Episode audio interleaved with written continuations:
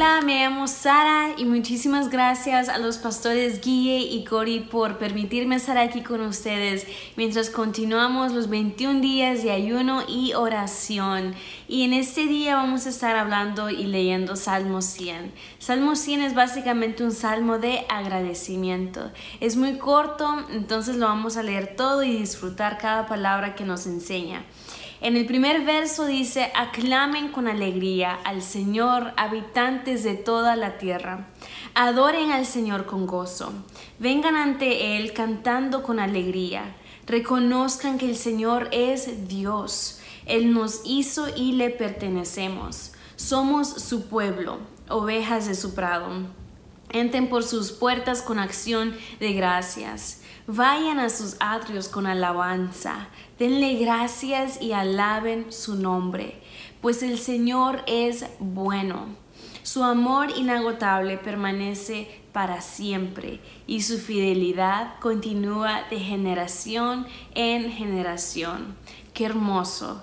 Y este salmo comienza con dirigirse hacia todos los habitantes de la tierra que somos tú y yo, cada árbol, cada planta, cada animal, todo lo que respiran.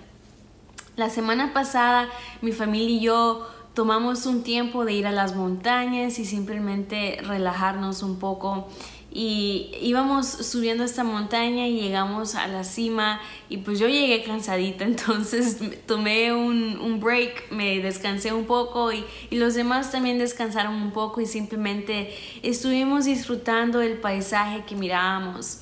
Y en ese momento mi esposo me dice, escucha, me encanta el silencio y si tú has estado en las montañas o has podido experimentar algo parecido, cada vez que se aleja de la ciudad uno puede experimentar un silencio tan profundo y eso me encanta a mí. Disfruté tanto estar nomás en el silencio con mi familia y disfrutando del silencio.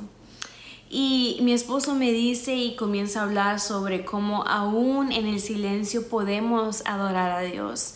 Y aunque este salmos lo hace ver como que nuestra alabanza tiene que ser algo fuerte y grande para el Señor, la verdad es que podemos alabar a Dios en el silencio. Ah, puedes alabar a Dios donde no escuchas de Él, cuando no escuchas de Él. Puedes alabar a Dios en tus momentos más solos. Y posiblemente ahorita te sientas como que puedes llegar a la cima de esa montaña con un grito de victoria. Pero que cuando llegamos a la cima de esa montaña sin energía, sin ánimo.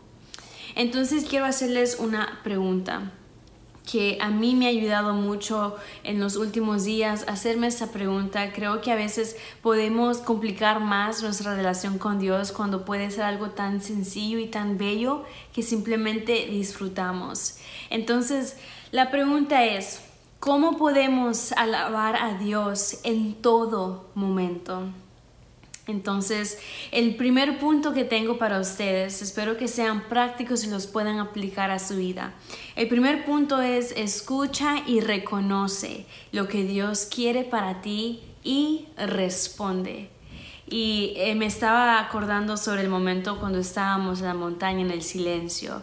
Es tan fácil escuchar de Dios en el silencio. Simplemente tenemos que dejar de hablar. Creo que cuando estamos en la ciudad, en nuestros días diarios, es muy fácil tener nuestros pensamientos llenos, que se escucha tan fuerte el sonido, pero en realidad puede estar en silencio.